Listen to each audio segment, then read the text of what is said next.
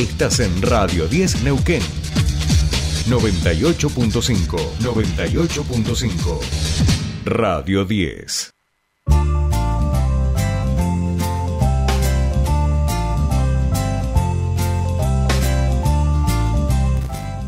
Bien, continuamos con más Tercer Puente y les decíamos, este fin de semana largo eh, ha sido de mucho movimiento turístico, lo decíamos en las cifras, eh, en toda la provincia y nuestra ciudad, por supuesto, no ha sido la excepción, porque además eh, venía de todo el coletazo de lo que fue la expo Oil and Gas aquí en, en el espacio Duam, donde ha, por, por supuesto, movilizado muchísima gente. Queremos conocer realmente cuál ha sido el impacto en nuestra ciudad de esta actividad y de lo que ha dejado el último fin de semana largo y por eso nosotros estamos en comunicación con eh, Diego Cayol, él es secretario de Turismo y Desarrollo Humano de la Municipalidad de Neuquén. Buen día, bienvenido a Tercer Puente. Sole te saluda. ¿Cómo estás?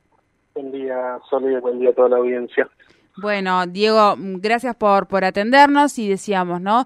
Eh, veníamos nosotros el fin de semana largo, pero también veníamos del coletazo de lo que fueron estos tres días de la Expo Oil and Gas, que me imagino ha generado un, un impacto importantísimo en el movimiento económico y turístico de la ciudad.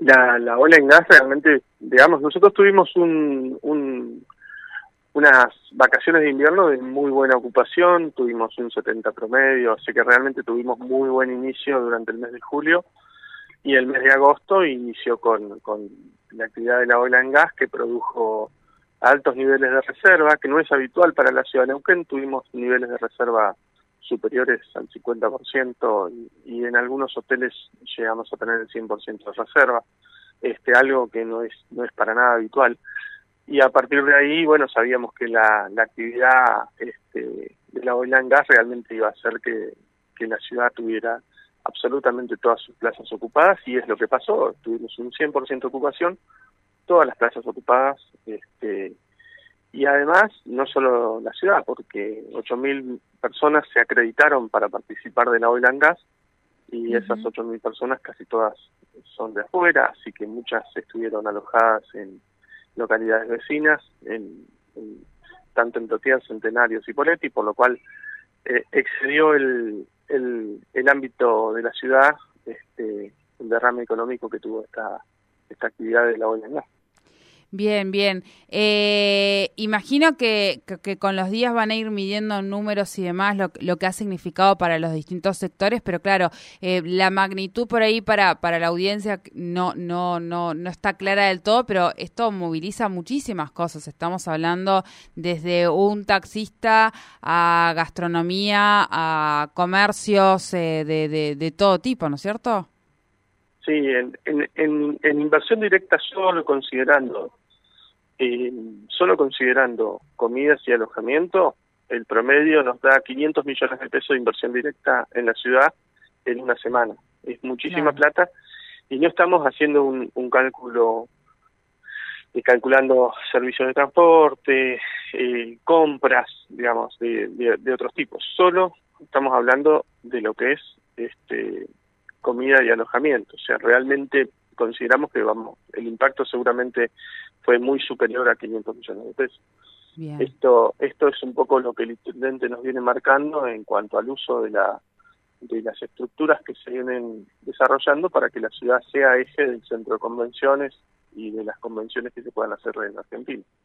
Claro, el, el centro de convenciones será como, eh, me parece que para este tipo de eventos que ya se está programando que, que Neuquén vuelva a ser como la, la, la sede de, de, esta expo eh, en el año siguiente.